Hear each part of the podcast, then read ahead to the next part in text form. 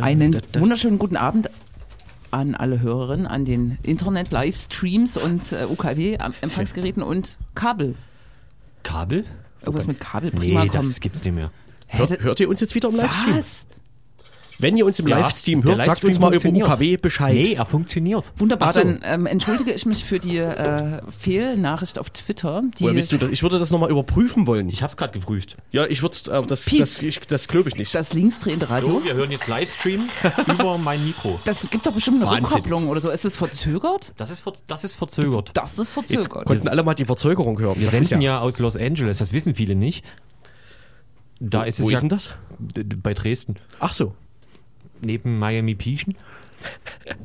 Ah, Ah, gucke, gucke. Bitte.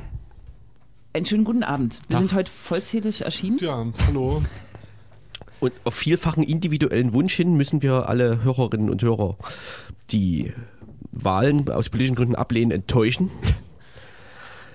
Auf vielfachen individuellen Wunsch hin machen wir nämlich eine Wahlauswertungssendung.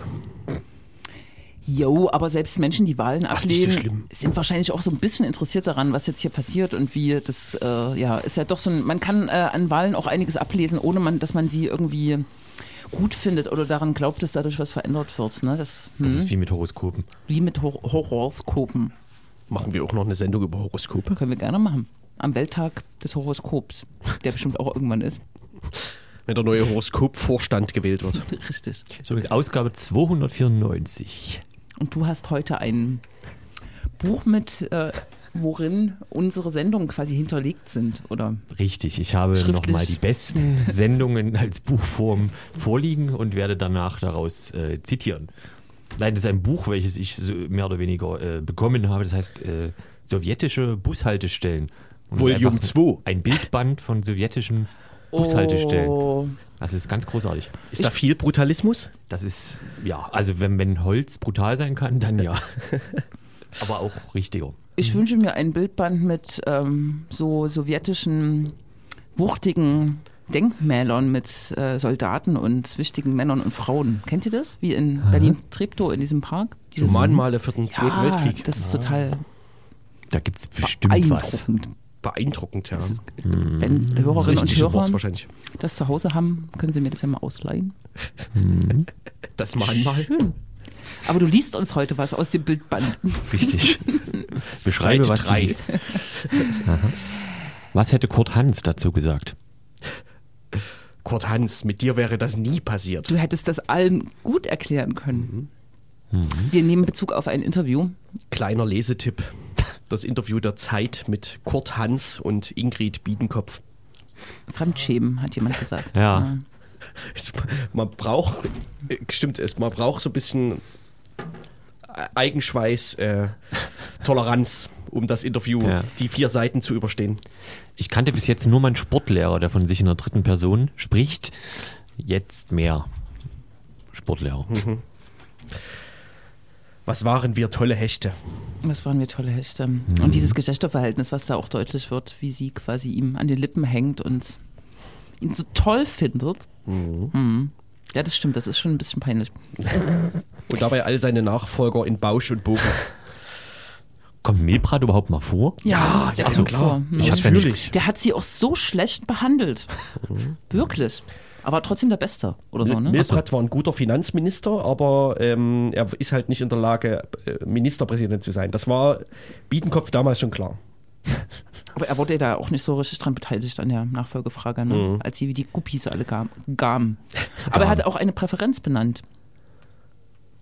Für einen Tillich-Nachfolger. Also so habe ich das nie. zumindest Oh gelesen. Stimmt. Thomas de Maizière. Ja, ne, das Den sagen ja nur alle Knorke. gerade. Knorke.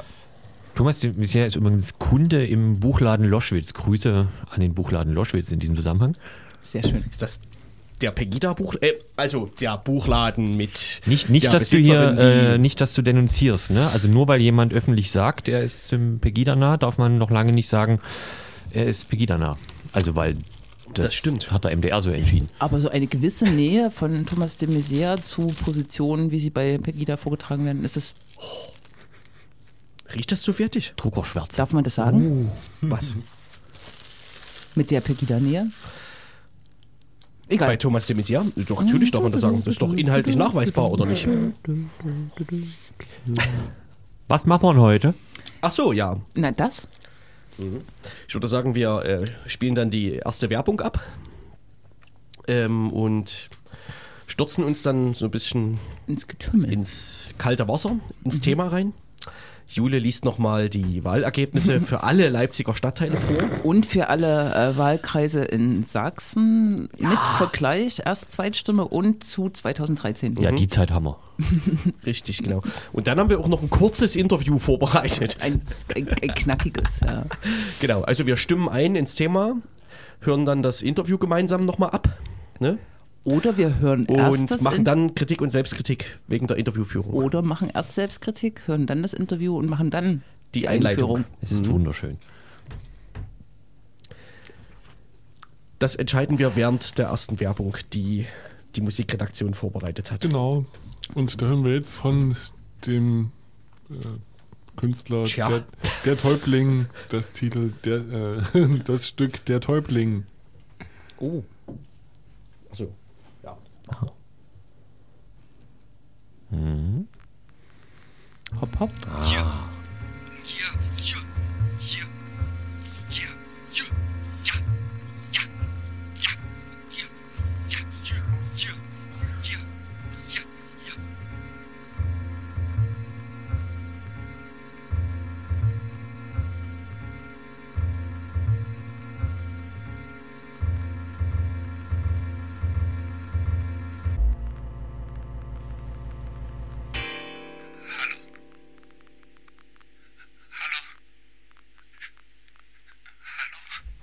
Hallo? Der Täubling, heute Abend live in Leipzig ähm, im Con Island zusammen mit Andreas Dorau. Die? Mischung macht's. Da denke ich immer an so eine Frisur oder ver verwechsel ich das? An was? Täubling ist Ah, eigene nee, Spitze. nee, ich meine, Andreas Dorau hat ja eine Frisur, so? Naja, er hat Haare, aber Ah, das dann meine ich ja die meisten. Kuhn, Hans. Der hatte mal so ein markantes Bärtchen. Achso, okay. Ach Mensch, zur Pop-Interpretin wirst du es, also hier, wie, wie nennt sich das dann? Pop- Wenn jemand Kul- Popkultur viel am Hut hat? Na, Popkulturalistin. Kulturalistin. Ja. Oh, oh. ja, wir haben, wir haben nicht mal ein Wort dafür. Naja, Mach wir werden es alle nicht mehr so weit bringen. Die deutsche Sprache hat für vieles keine Wörter. Dafür beginnen wir jetzt, steigen wir ein in unsere Nachwahlsendung. Wie Richtig. macht man sowas überhaupt? Naja, vor mh, 10, 12 Tagen hat in Deutschland die Wahl zum minus. 19. Bundestag äh, stattgefunden. Das habe ich heute gelesen, dass es der 19. Bundestag ist jetzt. Und die, der Abend war sehr ernüchternd. Oder? Äh, Nicht für alle. Nicht für alle. Wenn man sich sozusagen auf der Insel der Glückseligen wähnt und in, äh, im Leipziger Süden gewählt hat und wohnt, äh, kann man natürlich wahrscheinlich wie bei nach der Landtagswahl sozusagen so ein Glücks- und Stolzgefühl fühlen, weil in einem weiten Schwarz, was jetzt blau eingefärbt ist, ähm, so eine rote Insel oder rosa Insel, ne? hervordingst. Also die Linke hat auch in Leipzig ein Direktmandat gewonnen äh, und damit das einzige in Sachsen und in Ostdeutschland außer Berlin sogar. Aber sonst sieht es recht trübe aus. Jo. Ich habe jetzt nochmal nachgeguckt. In Sachsen gab es 16 Wahlkreise und in sechs von 16 Wahlkreisen liegt die ähm, AfD vor der CDU. Teilweise sehr deutlich, wie in, im, äh, im Wahlkreis Meißen mit 6 Prozent, 7 Prozent. Bei Zweitstimmen? Zweitstimmen? Ich rede die ganze Zeit von Zweitstimmen, ja. Mhm. Und das schlechteste Ergebnis äh, findet man in Leipzig mit immerhin noch 16 Prozent. Das schlechteste AfD-Ergebnis. Ja. Und das ist bitter. Und dann gibt es sowas wie Dorf Chemnitz, äh, wo wir bei 48 Prozent der AfD Richtig, sind. ja. Da sind natürlich jetzt auch wenig Einwohner, aber dennoch. Und der Leipziger Süden ist nicht nur der Wahlkreis, wo ein linke Politiker das Direktmandat gewonnen hat, sondern auch der einzige Wahlkreis in Sachsen, wo die Linke besser ist als die AfD. Richtig. By the way. Also bei den Zweitstimmen. Stimmt, ja. Genau.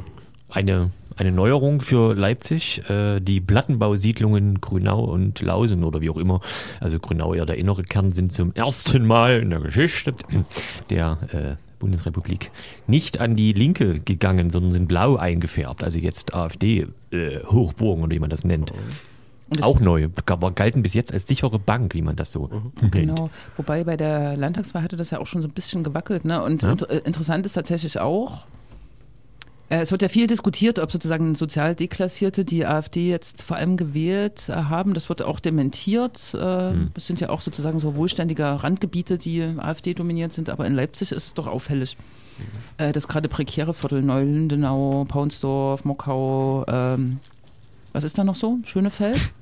Da überall die AfD stärkste Partei geworden ist. Und es ist, glaube ich, so ein bisschen beispielhaft für, für die Art und Weise, wie zumindest ähm, auch über das Ergebnis der Linken ähm, diskutiert wird derzeit. Ne? Also so die Verluste dieser klassischen Gebiete im Osten und dafür Zugewinne im Westen und im, wie man immer so schön sagt, äh, wie nennt man unser Milieu hier? Diese Urbanes, ähm, urbanes liberal, Jugendmilieu oder was? Äh, genau. Mhm. Wobei Jugend, naja, Jugend sagt man dazu, glaube ich, nicht. ja, Aber das urbane Milieu.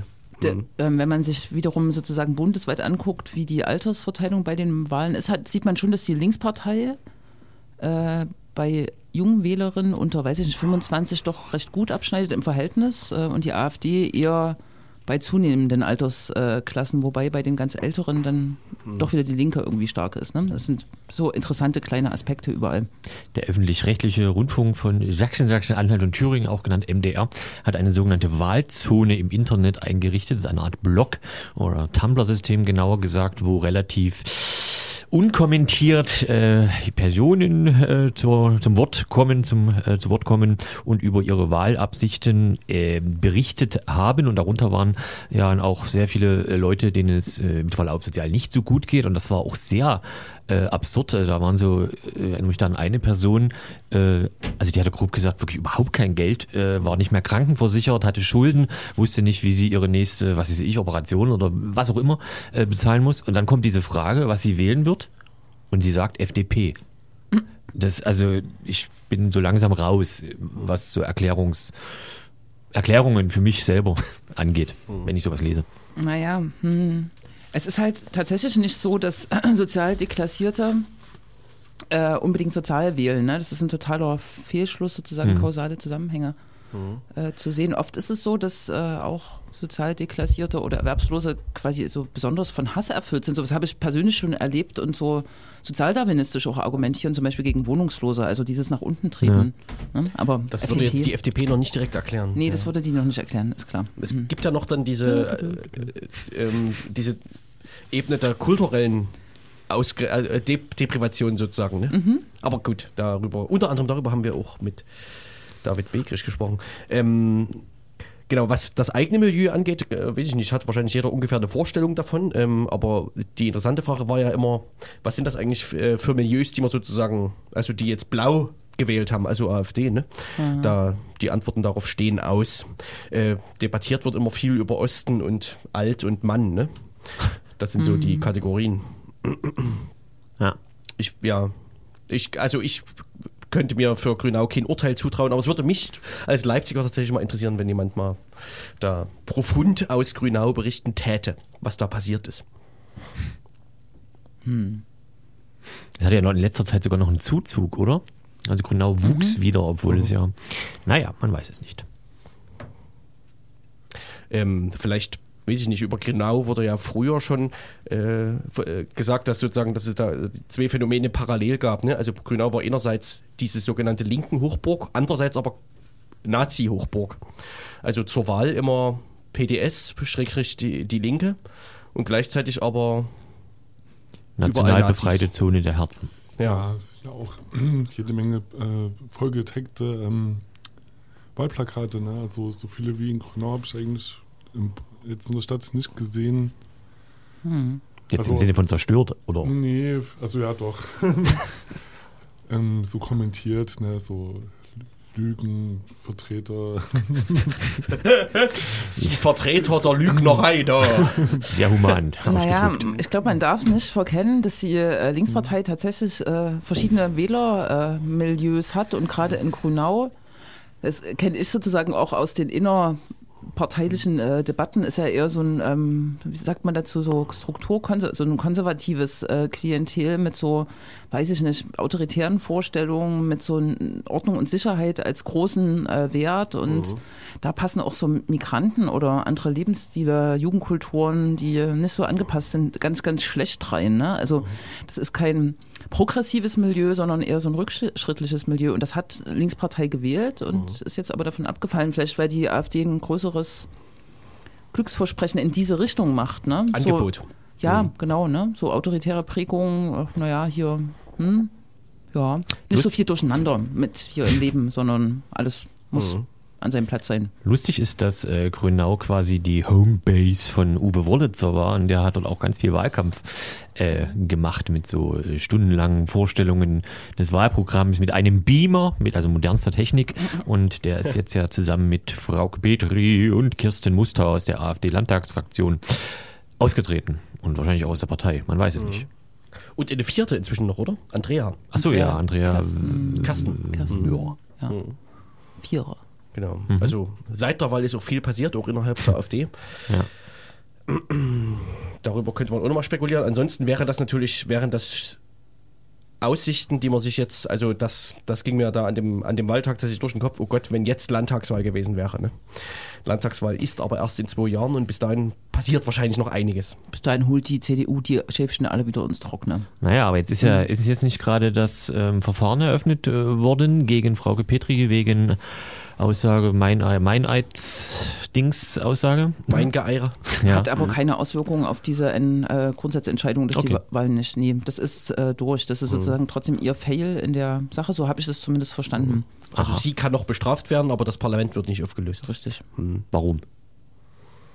Ich weiß, glaube ich, da vom, vom, vom Wahlleiter schon mal eine Entscheidung gab, dass, dass ähm, die Wahl jetzt nicht so beeinflusst hat, dass man, das, äh, dass man, die, dass man die Wahl ungü ungültig Ach so. erklärt. Man müsste eigentlich sozusagen das Wahlgesetz ändern, damit ähm, dieses Verhalten sanktionierbar ist. Aber es ist noch nicht sanktionierbar, ähm, weil äh, das sozusagen so eine Grauzone ist, in der sich äh, das bewegt mit diesem Streichen von der Liste. Frag mich mal, können wir auch mal durchleuchten. Nö, aber dann ist ja gut. Dann ist gut. Ich dachte, das geht jetzt ruckzuck. Mal mit der Radiolampe. Richtig. Ha. Jo, Ach so, so. so liegen die Zahlen da. No? Äh, es gibt einen eklatanten Unterschied genau zwischen AfD West und AfD Ost. Ja. Weiß jemand, wie viel die im Westen bekommen haben? Im Osten sind es 21,5 und im Westen irgendwie was mit 7, 8 oder so, ne? Ja, einstellig. Einstellig, aber knapp einstellig, glaube ich. Ja. Ist ja nun nicht so, dass der Osten jetzt, was die Bevölkerungszahl angeht, so eine massive. Wie ist das? 14 zu 66? Nee, 14 zu 70. 14 Millionen im Osten und Ach so, 70 Millionen. Ungefähr, oder? Das müsste es doch ungefähr. Ja. Da ist das schon, das ist ja, naja. ja. No? Genau. Wollen wir mal ins Interview reinhören oder was? Ja. Oder erst eine Musik? Nö. Nö, ach, das ist doch jetzt, das geht doch jetzt Schritt bei. Wir haben mit David Begrich gesprochen vom Miteinander e.V. In Magdeburg sitzt er. Ähm, also ein Verein in Sachsen-Anhalt, der sich ja, um Demokratie bemüht im weitesten Sinne. Mit David Begrich haben wir schon öfter gesprochen. Ähm, Anlässe waren immer wieder die Entwicklung der neuen Rechten äh, im Osten, die AfD. Und äh, ja, mit ihm haben wir ein bisschen über die Wahl gesprochen und ihn gefragt, wie er das Ergebnis wahrgenommen hat. Kann doch schnell jemand was sagen? Ähm, das stimmt, das haben wir gemacht, aber das Interview haben wir im Vorfeld aufgezeichnet. erwartet, auch vor dem Hintergrund.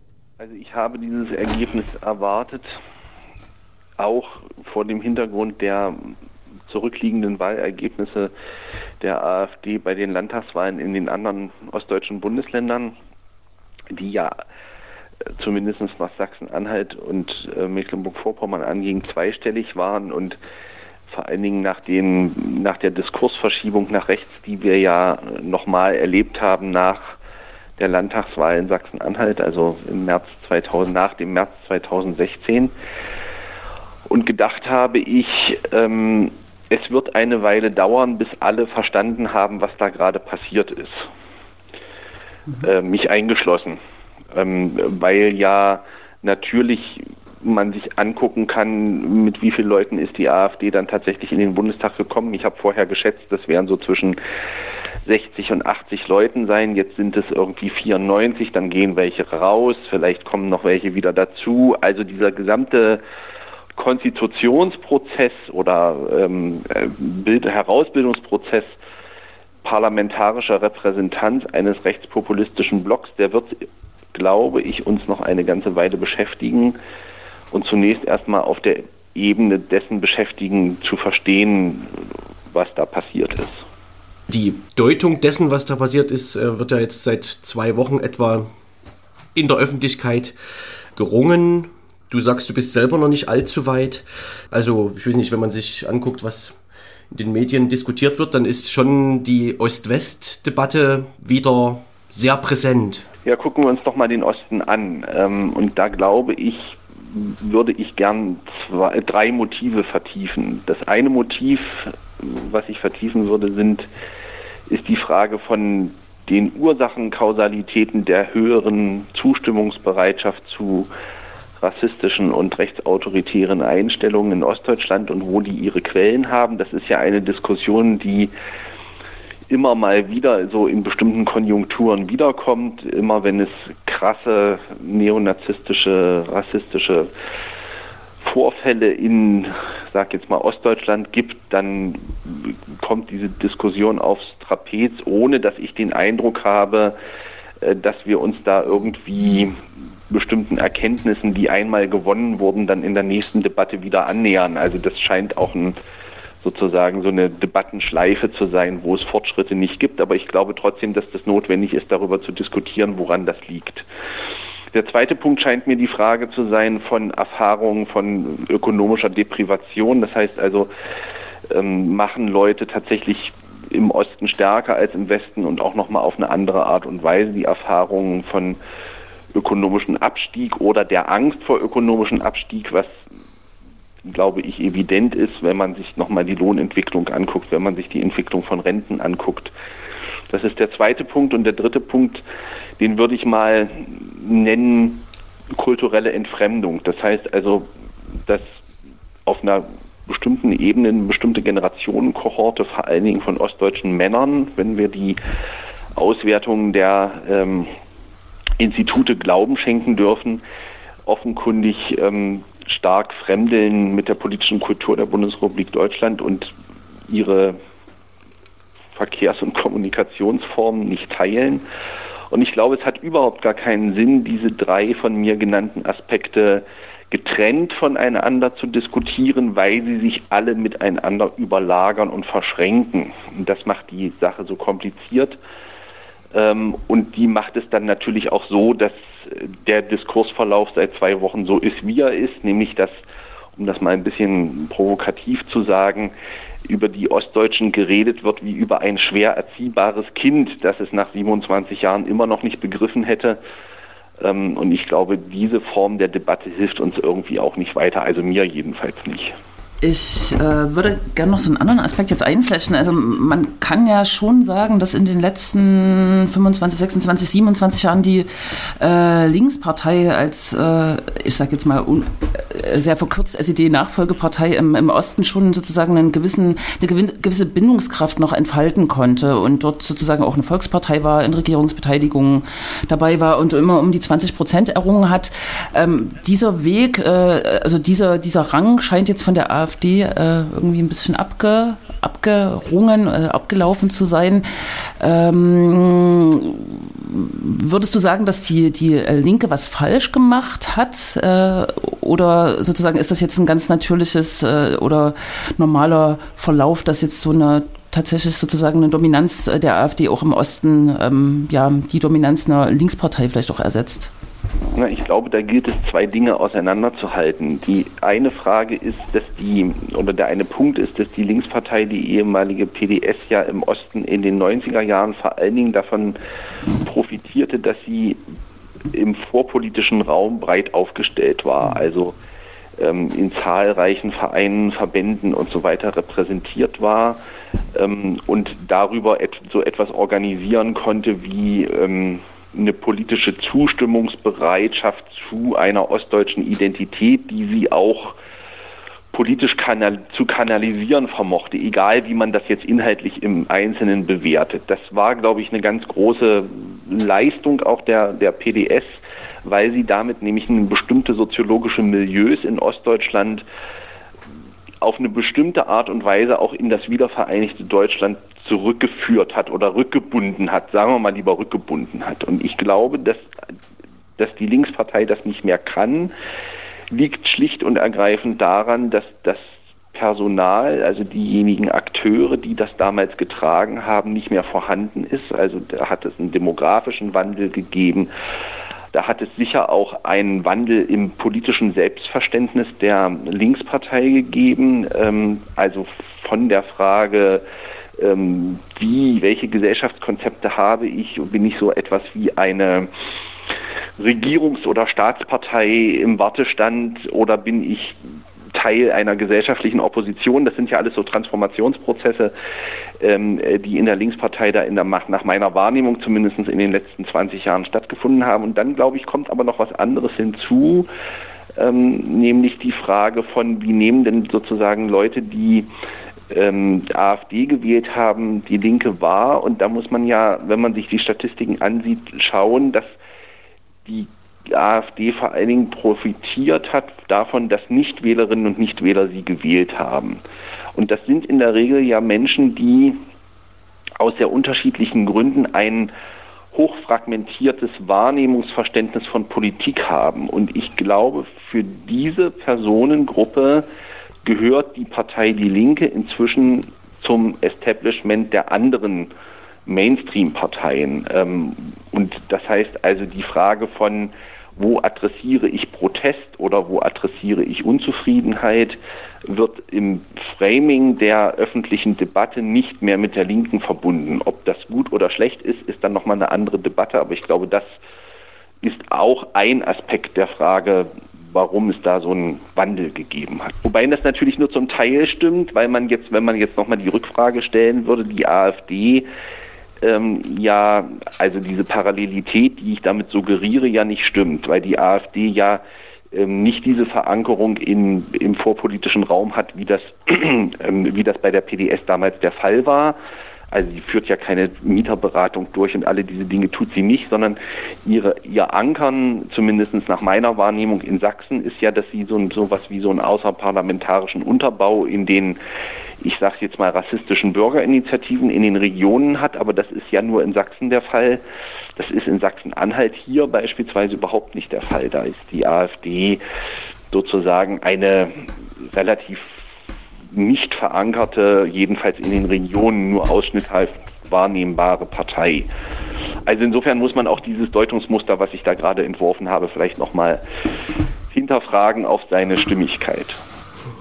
Hm. Sachsen ist noch ein gutes Stichwort. Äh, Sachsen, äh, in Sachsen haben wir tatsächlich so eine Art Schock gehabt äh, damit oder bezüglich dessen, dass die AfD tatsächlich stärkste Partei geworden ist mit 0,1 Prozent äh, Vorsprung bei 27 äh, Prozent. Meine Wahrnehmung der AfD in, in Sachsen ist schon, du sagst zwar äh, richtig verankert sozusagen in diesen rassistischen Bürgerinitiativen, aber bisher im sächsischen Landtag eigentlich sozusagen relativ, mod relativ moderat auftretend, wenn man das auch vergleicht mit, den, ähm, mit dem Auftreten der AfD in Sachsen-Anhalt oder Thüringen, während wir auch äh, eine sehr rechte CDU haben. Und jetzt fängt ja auch schon wieder der, der Deutungskampf an oder in der CDU sozusagen auch das äh, ja, ähm, die Frage, wie man jetzt damit umgeht und ähm, der sehr clevere Vorschlag äh, vom äh, Ministerpräsidenten zum Beispiel ist, äh, dass man weiter nach rechts rücken sollte. Was äh, meinst du dazu? Wie, wie äh, kann möglicherweise auch eine CDU jetzt diese Stimmung wieder einfangen oder wie soll man darauf reagieren? Ich will mal mit einer, mit einer ausweichenden Antwort anfangen. Ich glaube nämlich, dass sowohl die sozialdemokratischen Erzählungen von Gesellschaft als auch die konservativen Erzählungen von Gesellschaft auf jeweils ihre Art und Weise in der Krise sind, ähm, weil nämlich die Erzählungen, die sie anzubieten haben, jeweils nicht mehr funktionieren. Also die sozialdemokratische Variante der Erzählung heißt, wenn du fleißig bist, ähm, wenn du dich anstrengst, dann kannst du es schaffen und du kannst aufsteigen. Das stimmt nicht mehr. Und die, ähm, und die konservative Erzählung der Gesellschaft heißt, ähm, wenn wir wesentliche Pfeiler von Heimat, Familie und Identität bewahren, werden wir die Zukunft erfolgreich wirtschaftlich gestalten können. Auch diese Erzählung ist, sagen wir mal vorsichtig, an ihre Grenzen geraten. Und alle Erfahrungen, die es in anderen europäischen Staaten bei konservativen Parteien gab, die sich mit starken rechtspopulistischen Bewegungen auseinanderzusetzen hatten, war jene, dass in dem Moment, in dem sie nach rechts rücken, aus welchen Gründen auch immer, sie offenkundig jedenfalls nicht in der Lage waren, das Potenzial, was sie damit zurückgewinnen wollten, tatsächlich zurückzugewinnen, sondern am Ende die rechtspopulistischen Parteien und Bewegungen davon profitiert haben. Das antwortet jedoch noch nicht auf die Frage, ähm, wie die CDU oder wie der politische Konservatismus damit umgehen muss, weil er steht natürlich vor einem Dilemma. Auf der einen Seite ähm, wird das Milieu derer, die ein Konservatismusbild bevorzugen, das sagen wir mal die Alfred Drecker CDU von 1985 skizzieren würde. Dieses Milieu wird ja real kleiner. Und das war ja auch der Grund, warum Angela Merkel die CDU sozusagen in die Mitte der Gesellschaft geführt hat oder nach links geführt hat ähm, in der Wahrnehmung äh, der Politikwissenschaft, dass diese Milieus kleiner werden. Gleichzeitig hat die Partei damit natürlich in gewisser Weise auch Positionen geräumt, die früher klassisch konservativ oder rechtskonservativ waren. Und da muss man natürlich dann manchen Leuten, die sich über die AfD besonders echauffieren, auch nochmal in Erinnerung rufen, dass manche Positionen, die die AfD jetzt vertritt, auch geschichtspolitisch vertritt beispielsweise, in den 80er Jahren der ganz normale Mainstream in der Bundesrepublik waren. Also die Aussage von, äh, von Alexander Gauland bezüglich der Soldaten des Zweiten Weltkrieges, die ist natürlich im heutigen Kontext ist die äh, wird das als eine empörenswerte Aussage gesehen. Ich will noch mal daran erinnern, dass vor der großen Debatte um die Wehrmachtsausstellung in der alten Bundesrepublik 1900 95 fortfolgende, dass eine ganz normale Standardaussage war zu sagen, dass die äh, deutschen Soldaten im Zweiten Weltkrieg, jedenfalls in Westdeutschland war das eine Standardaussage, heldenhaft gekämpft haben und dass es da äh, und das hing natürlich damit zusammen, dass im Bundestag lauter ehemalige Wehrmachtsangehörige saßen, die das genauso sahen. Was ich damit sagen will, ist, ich glaube, man sollte in der Bewertung der Frage, wie weit nach rechts rutscht der Diskurs gerade, nicht zu schnell Opfer der eigenen moralischen Empörung werden. Stichwort ähm, Diskurs und Diskursverschiebung, darum geht es immer wieder. Die AfD hat 13 Prozent jetzt bekommen bei dieser äh, Bundestagswahl im Osten mehr, in Sachsen noch mehr. Ähm, trotzdem sind es am Ende 13 Prozent. Ähm, die AfD macht also passieren, passieren verschiedene Dinge. Es ist jetzt noch kein Auseinanderbrechen, aber Leute verlassen die Partei. Ähm, es war eine Protestwahl. Ähm, wenn man jetzt ein bisschen guckt, äh, wie es weitergeht, ähm, es, es wird ja auch immer gut getrennt zwischen meinetwegen Funktionären und den Wählerinnen. Wa? Ähm, Wilhelm Heidmeier hat gerade vorgeschlagen, ähm, die AfD als äh, eine Partei, die äh, im autoritären Nationalradikalismus äh, zu verorten ist, zu bezeichnen, aber eben keine rechtsextreme Partei, auch wenn es Übergänge ins rechtsextreme Lager ähm, gibt. Ähm, wo verortet man jetzt die AfD nach der Wahl? Ähm, wie würdest du das machen und ähm, was hieße das für einen Umgang mit der AfD? Und ja, ähm, wir hatten es vielleicht auch schon kurz angeschnitten, vielleicht passt das in die Frage noch. Also ja, was, was machen wir jetzt hier im Osten mit dieser Diskurssituation? Also bei der Frage, um wen es sich bei der AfD handelt, ähm, glaube ich, dass es sinnvoll ist, unterschiedliche begriffliche Mosaiksteinchen zusammenzutragen, aus denen man dann ein Bild versuchen könnte zu entwickeln. Und ich trage mal zwei Mosaiksteinchen bei. Das eine wäre, das Bild der Harzburger Front nochmal zu ähm, bemühen. Das war ja ein Bündnis zwischen radikal-nationalistischen Parteien und dem protofaschistischen Umfeld der NSDAP in, in, in der Weimarer Republik.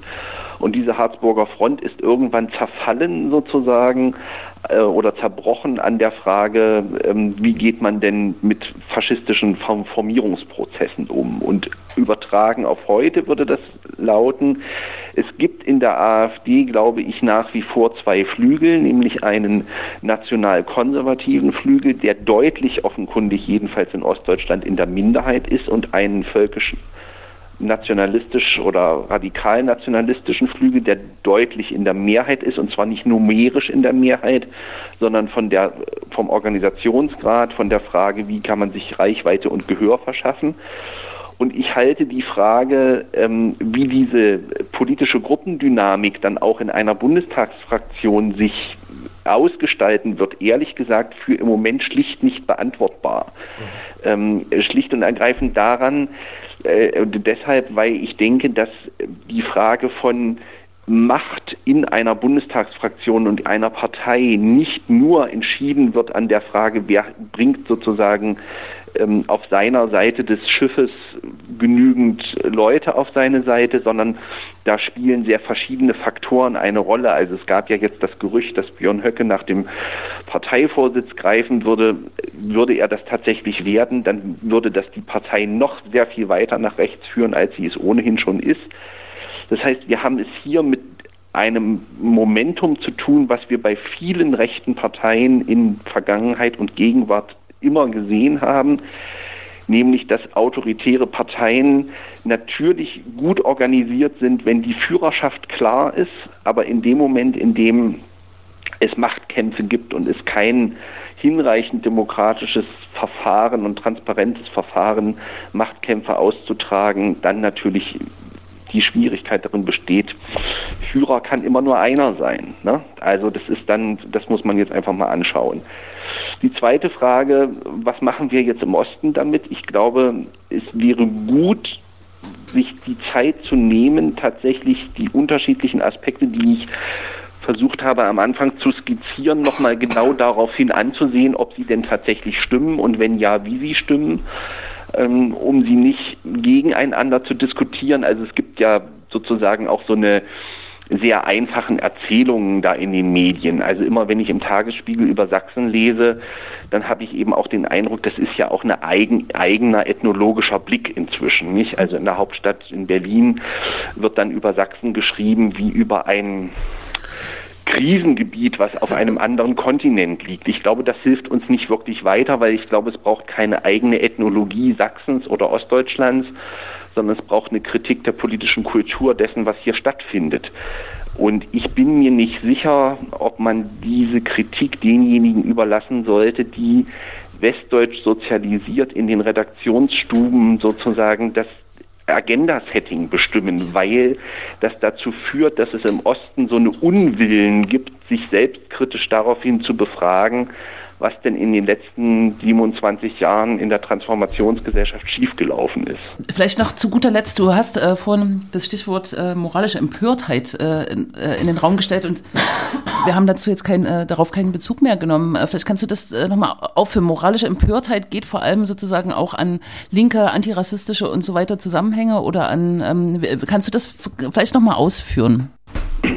Na, ich wünsche mir in der Debatte um die AfD mehr Analyse und mehr Gelassenheit. Ich halte überhaupt mhm. nichts von Ankündigungen, politischen Ankündigungen, die man dann nicht einlösen wird können. Also wer groß ankündigt, man werde die AfD bekämpfen, möge bitte prüfen, ob sozusagen diese Ankündigung auch in die Tat umgesetzt werden kann. Daran habe ich Zweifel. Ich glaube, bevor es ans Kämpfen und alle diese Dinge geht, ginge es zunächst erst einmal ans Verstehen und ans, ans Analysieren ähm, mit mit der Einschränkung oder mit, auch mit der Rückfrage, ob die eigene Position, die man diesbezüglich vertritt, nämlich zu sagen, ihr werdet es nicht vermuten, wir sind die Guten, tatsächlich eine gute Voraussetzung dafür ist, zu verstehen, worüber wir eigentlich reden.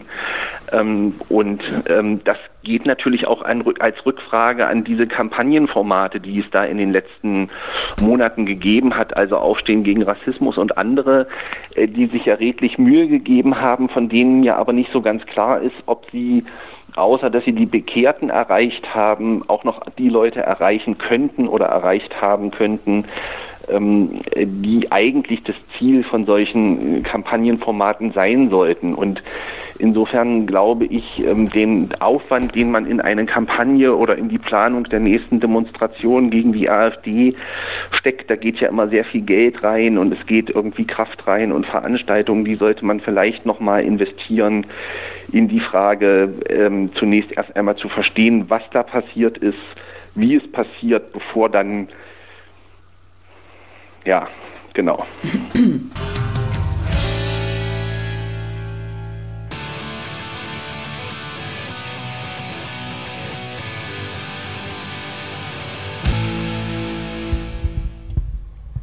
Ein sehr gut herausgesuchter Titel der bekannten Band Slimé. Schleim. Schleim. Schleim hat ein neues Album rausgebracht. Ja. Ah. Pünktlich zur Bundestagswahl. Passt ja.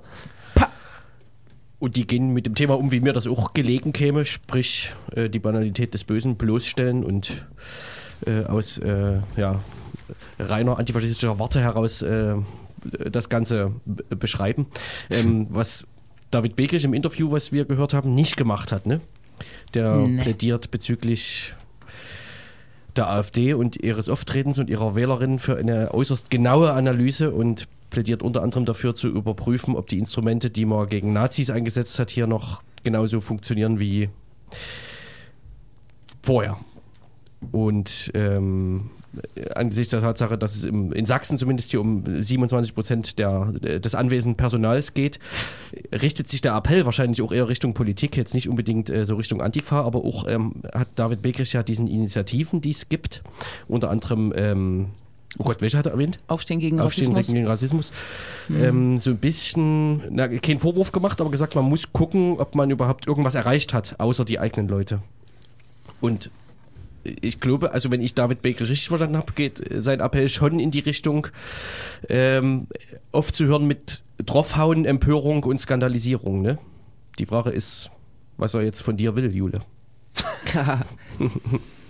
naja, ähm, die Strategie der letzten Jahre war ja auch, und die halte ich nicht für, für falsch, sozusagen ähm, Menschen an Menschen zu appellieren, sozusagen an so humanistische Grundsätze, an Menschenrechte, an Grundrechte sozusagen zu, zu glauben, sich daran festzuhalten und nicht abzuwandern und die zu bündeln und denen Identifikationspunkt zu bieten. Und diese Strategie halte ich auch weiter für richtig, eher die stark zu machen, die ja, die das Gute noch hochhalten, ne? aber damit äh, kann man sich halt nicht zufriedenstellen, das stimmt schon. Mhm. Das, ja, ich bin auch ein bisschen ratlos.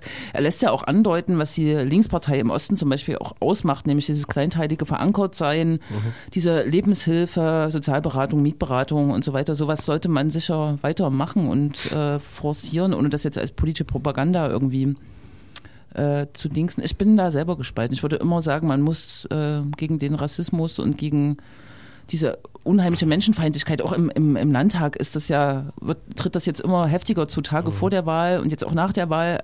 Bei jedem Thema haben die sich da einen runtergeholt und haben äh, auf sich gezeigt, wie toll, toll sie sind und dass sie ja die Mehrheit vertreten, wie die CDU das vorher auch immer gemacht hat. Ne? Also da muss By man way. schon klare Kante geben, denke ich. Ne? Und ähm, trotzdem im Lebensweltlichen, im Alltag äh, schon versuchen zu gucken, wo sind die Stellschrauben oder wo sind die Ursachen für Menschen. Erstmal ist es natürlich ein großer Sog, ne? auch der, von dem die AfD profitiert, zu dieser äh, Hoffnungs, äh, dieses Glücksversprechen, was ganz anderes zu haben, was die Verhältnisse total umwälzt und das wird sich natürlich erledigen. Dieses äh, Glücksversprechen. Ich, ich versuche nochmal zuzuspitzen. äh, Also, wenn ich David Bekisch jetzt richtig verstanden habe, wendet er sich ja unter anderem eben gegen diese moralische Empörung, die ähm, äh, allzu oft laut wird, die eben keine politische ist, sondern eben eine moralische. Meint er damit, dass wenn man in Grenau Straßenwahlkampf macht und die Leute menschenverachtendes Zeug erzählen, tief schlucken soll, zuhören und dann ins Gespräch kommen? Nee, das glaube ich meint er nicht. Ich glaube schon, dass er auch vertreten würde, ähm, dass man widerspricht und versucht, vielleicht nicht mit der, wie heißt es, mit dem Holzhammer sozusagen dagegen zu halten, aber schon versucht aufzuzeigen, warum die Geflüchteten einem nicht die Arbeit wegnehmen und so weiter. Ich glaube, er meint eher, dass man sozusagen auf diese medialen äh, Tricks der AfD nicht äh, reinfällt und manches einfach auch mal unter den Tisch fallen lässt, wenn Alice Weidel irgendwie die Sendung vorlässt oder wenn Gauland irgendwelchen Kram äh, sagt, dass man da nicht sozusagen Das- nacheinander die Schleifen dreht und das jeden Tag wieder reproduziert, zwei Wochen lang. So. Dazu zählt im Prinzip ja auch zum Beispiel der Weggang von Frauke Petri aus der Bundespressekonferenz und dann sozusagen ihr, ihr Exit aus der AfD-Fraktion. Was war daran überraschend? Also das war das, worüber quasi alle seit dem Sommer geredet haben, dass sie das wahrscheinlich ihre Strategie ist so. Und dann macht sie das und das hat quasi wieder einmal eine ganze Woche lang äh, also das hat ihr sozusagen solche das hat ihr solche Artikel gebracht wie habe ich vergessen wo wo sie so Fotos bekommen hat wie sie so als engelsgleiche Gestalt äh, reingewaschen, neu auferstanden, dargestellt wird, als ob die, also ich meine, als ob sie sich nicht mit den äh, Rechtsradikalen äh, von Europa zusammen getroffen hätte und äh, was weiß ich alles gemacht hat. So, das ist unglaublich, das ist auf einmal alles weg. Genau, ich habe in der Welt genauso einen Artikel gelesen, in der Zeitung äh, Die Welt, die sie sozusagen als Positives äh, äh, gedingst hat. Und im Deutschlandfunk habe ich auch einen Beitrag gehört, der ähm, sie auch stark kritisiert hat und das als sozusagen Strategie entblößt hat. Das wäre ja aber jetzt sozusagen eine Kritik an der Mediendarstellung, ne? aber vielleicht geht der Appell dann auch an die Politik, nicht nur empört zu sein und zu sagen, huh, das war jetzt neonazistisch, sondern äh, irgendeinen Kontrapunkt äh, zu vertreten, äh, der nicht nur moralisiert, sondern auch argumentiert, wie das zum Beispiel dieses AfD-Watch Sachsen äh, macht, sozusagen einfach zu dekonstruieren. Mhm. Und nicht nur zu sagen, uh, das war schlimm. Aber der, der, der Kontrapunkt, der ja im Moment gesetzt wird, ist ja dummerweise eben sozusagen die Diskursverschiebung äh, zugunsten der AfD, wegen der AfD. Also wenn ich an diese bekloppte Heimatdebatte von den Grünen äh, denke, wo sich der, Entschuldigung, alte Mann Reinhard Bütikofer auf Twitter über seine Jugend, also über seine grüne Jugend echauffiert, dass es altbacken wäre, den Begriff der Heimat äh, zu kritisieren, so äh, äh, wo bin ich hier? Das ist, ach, das wäre Denunziation. Also das ist ja auch, das sind alles so Wörter und Sprache, die ich nicht verstehe, warum die Leute gerade darauf abfahren. Also das ist alles so, äh, wir geben jetzt noch jeden kleinen Löffel dazu, damit man irgendwie Ja. der AfD das oder dem Klientel das recht machen kann oder so. Keine Ahnung, das ist absurd. Ich, hm, ich ah, keine Ahnung, man muss, äh, das machen wir jetzt auch, man muss sozusagen aufhören, den, den, die AfD so als Maßstab des Handelns zu, zu setzen oder so. Man muss sein Programm durchziehen und das vielleicht auch sehr pointiert äh, machen. Heute. Und, ja. Heute Mittag, das, das hat er ja angesprochen, aber das ist sozusagen jetzt die, die aktuelle Verschwörung, äh, dass äh, Bernd Höcke tatsächlich äh, Bundesvorsitzender wohl werden will. Soweit aus irgendeinem Goslarer Kreis Ende August die Information des eines eher äh, rechteren Flügels der rechten AfD äh, rausgedrungen ist. Der Fokus hat wohl berichtet oder so ähnlich. Das wäre natürlich The Burned. Ne?